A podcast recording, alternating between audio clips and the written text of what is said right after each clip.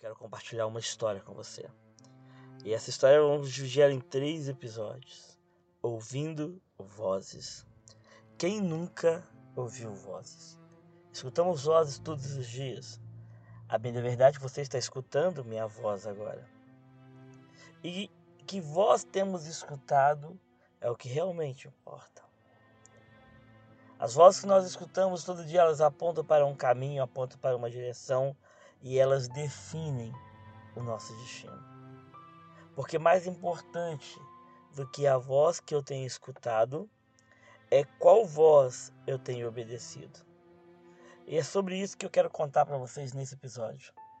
Todos conhecem a história do rei Davi, o menino que matou o gigante, o menino que derrotou o gigante Golias.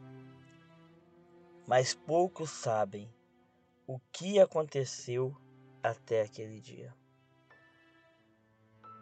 Davi era um menino como qualquer outro, um rapaz de 16, 17 anos, que estava na sua casa trabalhando para seu pai, um pastor de ovelhas, que cuidava das ovelhas do seu pai, e o seu povo estava em guerra. Então um dia seu pai chega para ele e fala assim: Davi, seus irmãos estão na guerra, já estão um tempo que estão lá. Faz o seguinte: leve para ele esse leite, esse queijo, Vá visitá-los, saber como eles estão, para eu ter notícia deles, e faça isso. Davi, obedecendo a voz de seu pai, foi até seus irmãos. Quando chegou na cidade, na capital onde seus irmãos estavam, ele deu de cara com essa situação. Havia um homem muito grande, um gigante, que provocava o povo. E aquele gigante dizia: Venham para a luta. Venham guerrear contra mim. Mas não venham um exército, escolham um homem só. Se um homem vencer, nós seremos seus escravos. E todo o povo ficou atemorizado, porque nunca tinha visto um homem tão grande. Nunca tinha visto, imagine, um gigante, mais de 2,30 metros de altura, uma espada gigantesca, um capacete gigantesco. Quem não ficaria aterrorizado? E aquele exército ficou aterrorizado. Davi, vendo aquilo, começou a perguntar para os soldados: O que, que está acontecendo? Quem é este homem? Por que estão fazendo isso? E por que, que vocês não reagem?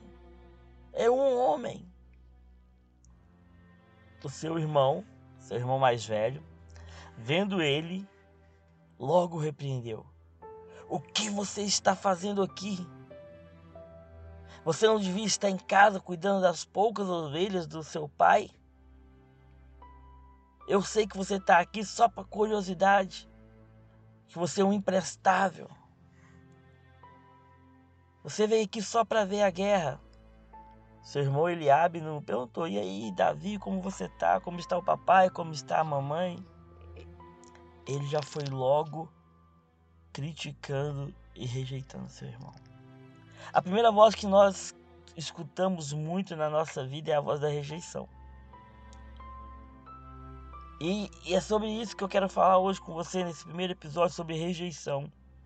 Quando eu escuto e obedeço a voz da rejeição, eu travo as circunstâncias da minha vida. A rejeição ela te coloca para baixo. A rejeição ela te diminui, ela te limita. Foi o que Eliabe tentou fazer com Davi, limitar ele. Ele tentou limitar Davi.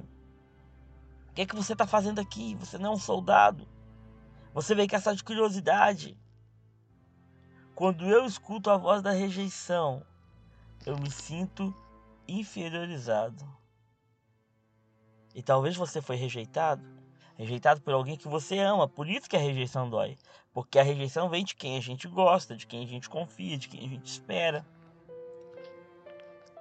Talvez você foi rejeitado na infância. Talvez disseram para você assim: não sei porque que você nasceu. Você é um imprestável. O que, é que você está fazendo aqui? Talvez você foi rejeitado pelo seu namorado, seu namorado, alguém que você amava. E isso te machucou, isso te feriu. Mas a gente aprende uma coisa com Davi nessa história. A resposta de Davi para o irmão dele foi excelente. Davi vira para o irmão dele e fala o seguinte: O que, que eu fiz? Eu só fiz uma pergunta. E sai, deixa o seu irmão falando sozinho e vai até o próximo soldado e faz a mesma pergunta. Porque Davi tinha uma intenção de descobrir o que realmente estava acontecendo. Davi ele ignorou a voz da rejeição. E é ignorar a voz da rejeição que nós precisamos aprender a fazer todo dia. Lembro-me que quando eu estava na final da adolescência para a juventude, eu era um cara muito tímido. E eu não tinha coragem de, de chegar na, nas garotas, por exemplo, e de conversar, por causa da minha timidez e por me sentir inferior. Eu não tenho uma estatura muito alta, eu tenho 1,60m, então dá para imaginar que na adolescência eu era mais baixinho ainda. E eu via coisas como joque de minhoca, pintor de rodapé. E no fundo, no fundo, aquilo me machucava e eu aceitava aquilo como rejeição. E um dia, depois de ter sido zoado por alguns amigos, eu sentado no pátio do colégio, uma menina chegou até o meu lado, sentou do meu lado e disse assim: Você é tipo único. Não importa o que as pessoas dizem de você. Você é tipo único. Cara, e isso foi fantástico. Porque depois daquele dia, eu jamais me senti rejeitado novamente. Eu jamais me senti inferior novamente. Porque toda vez que eu dava com alguma coisa que me sentia, que me fazia me sentir inferior, eu lembrava das palavras daquela garota que dizia: "Você é tipo único". Aquilo me encheu de uma confiança, aquilo me encheu de uma autoridade e eu nunca mais na vida aceitei nenhuma palavra de rejeição sobre mim. Porque naquele momento em diante eu decidi obedecer àquela voz que dizia que eu era tipo único. Que no fundo, no fundo, estava dizendo: você é especial, não há outro igual a você. E é isso que eu quero falar com você hoje você que está ouvindo esse áudio, você que está ouvindo o nosso podcast, você é tipo único. Não importa o que as pessoas falam de você. Não importa o que as pessoas dizem a seu respeito. O que importa é você acreditar que você é tipo único, que igual a você não tem ninguém. Então a primeira lição que eu quero te ensinar hoje é: rejeite a voz da rejeição. Ignore a voz da rejeição. Tudo que disser a seu respeito não importa, porque você é tipo único. E tem muito mais para te contar sobre ouvir voz. Então, se liga nesse podcast e espere o segundo episódio que você vai ver como isso vai impactar a sua vida. Você vai descobrir como derrotar os gigantes da sua vida. Davi precisou passar por esse processo até chegar ao ponto de derrotar gigantes. Sabe por que os gigantes da sua vida ainda não caíram? Porque existe um processo.